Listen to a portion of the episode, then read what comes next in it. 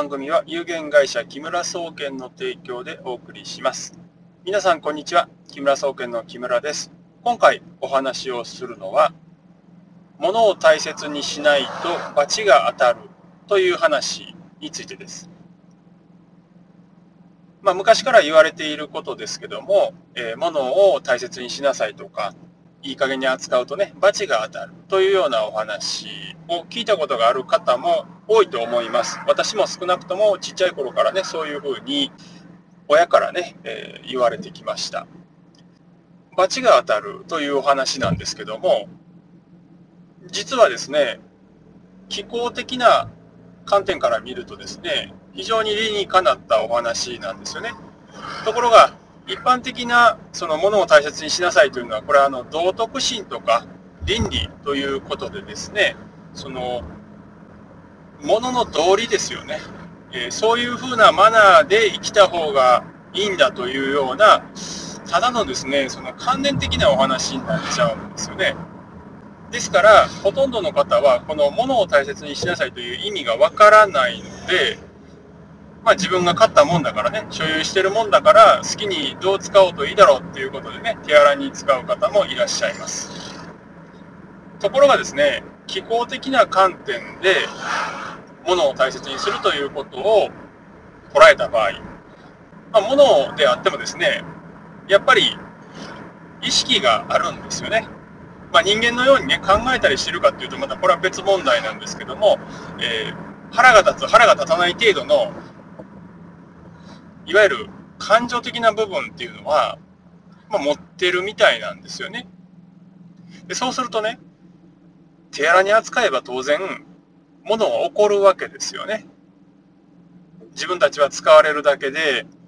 しかもね、使われ方が手荒であると。でそうなったら、彼らはどうするかというと、怒りや恨みといった感情ですよね。まあ、これはあの、悪いストレスというふうに私は呼んでますけども、この悪いストレスを手荒に扱う人間に対して送ってくるんですよね。でもちろんね、この一つ一つのものが送ってくるその怒りとか、例えば恨みの感情によるその悪いストレスっていうのは、本当に少ないものなんですけど、ビビたるものです。ところがね、手荒に扱う方っていうのは、別にペンだけ手荒に扱うわけじゃなくて、世の中全てのものに対して手荒に扱うという行為を、まあ、するわけですよね。そうすると、一個一個は小さくてもですね、それが人生という長いスパンで見ていくと、どんどんどんどんその人の体にダメージを与えるぐらいの影響を及ぼしてくるっていうことなんですよね。で、もちろん、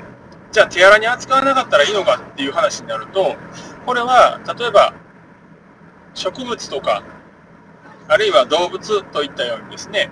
そのペンとか消しゴムのような小さい存在よりも少しずつ大きくなっていくに従って、恨んでくるとか、まあ、その自分たちがただ使用されて捨てられるということに対する怒りみたいなものを持つっていうのが、こう、力が上がってくるんですよね。でそうするとね、例えばですけども、その植物たくさん使って染め物をするとか、何か物を作るということをされている方が、植物に対してですね、まあ、使わせてもらっていることを感謝するとか、供養するといったことを本当に心を込めてやっていないとですね、植物のその怒りや恨みといったね、その悪いストレスをね、どんどん体に向けていくので、結果的にですね、病気になったりとか、あるいは非常に腰が曲がるとか、どこか痛みがあるといった持病を持つようになっていくんですよね。で、これは実際にあったお話なんですけれども、例えばね、あの、天然の木材、まあ、樹齢が50年とか、まあ、60年といった長いね、樹齢のその、材木を切り出して、机とか椅子とかを作ってる職人さんがいらっしゃるんですけども、まあ、こういった方たちっていうのはね、その樹齢のすごくこう長い材木をですね、まあ、山の近くに山の近くに工場を作ってそこでまあ作業されてるわけですね。でこういったところにいて自然の多い場所ですから、まあ、当然都会にいるよりね体には良さそうに見えるんですけどそういった職人さんの中にもですね腰が大きく折れ曲がってですねもう前傾姿勢になっちゃってる人とか、まあ、腰が痛くて仕方がないというようなね、えー、まあ、どんなことしても腰が治らないとかっていうような方が一定数いらっしゃるんですよね。でこんな自然の多い環境のいいとこに住んでいてどうしてそんな風になっちゃうのかこれはですねやっぱ木材とかそういう使っている使用している者たちがね怒って怒りや恨みの悪いストレスをですねその人に送り込んできているみたいなんですね。だからよくあるケースは背骨にたまるということです、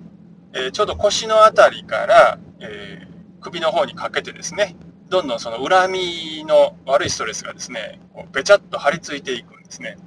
でそうするとどうなるかというと、その部分が固まったように、動きが、かあの動きが悪くなるんですね、背骨のところ。そうするとね、前傾の形のまんまでこう固まってしまって、全然反り返れない。そういったようなね、姿勢になっていくということみたいなんですよね。だからこういう人たちに言えることは、とにかく使っている木材とか植物に対して、まあ、感謝をしてから使うべきだということなんですよね。こういうことをやってない方は、まあ、これみんなやってますよって言うかもしれないんですけど、いや、実際に本当にその植物や樹木に対して意識を向けて使わせてくれてありがとうねと、ね、いいもん作るからというような形で声をかけている。まあ、心の中でもいいですよ。別に声出さなくていいですけど。手を合わせているとか、そういう人とですね、まあ、形だけやっているっていう人は、そういった体に現れる症状として、はっきり差が出てくるんですよ。つまりね、その、今僕が申し上げてることを、ただの、その、まあ、観念的な話、道徳的な話だと思っている方もいると思うんですけど、実はそうじゃないんですね。僕が申し上げてるのは、本当に体に害が出るから、ちゃんと感謝して、供養してから使わないと、大変よっていう話なんですよ。じゃあそういった植物とか、え木材とか動物とかね。で、こういったお話をしたときに、じゃあ、そういった職人さんだけがね、体やられるのかっていうと、そうじゃないんですね。で、今申し上げたようなね、その、職人さんだけに起こるのかというと、実はそうじゃなくて、私たちみんな、そういった影響を受ける可能性があります。えー、食事の時にですね、食べ物に対して感謝をせずに食べていれば、当然植物の恨みっていうのはちっちゃい木ですけど、どんどんどんどん体に溜まっていきます。まあ、何十年かして、その食べ物に対して感謝しない人とね、ずっと感謝して食べてる人で比べたら、まあ、何十年後かにはっきりと体の不調っていう形で差が出てくると。まあ、こうなってくるとね、もうほんと実験ではね、確かめようがないんですよね。なぜかといえば、えー、心の中で唱えてる人と唱えてない人を区別するのは無理ですからねただし気候という観点で見たらその人の体にそういった恨みの念がいっぱい溜まっていればあああなた感謝してないのねということははっきりと分かるわけですよね。まとめますとですね物を大切にしなさいというのはですねそのまま受け取ってしまうとですね道徳的なお話になるんですけども機能観点で言うとね全く違います。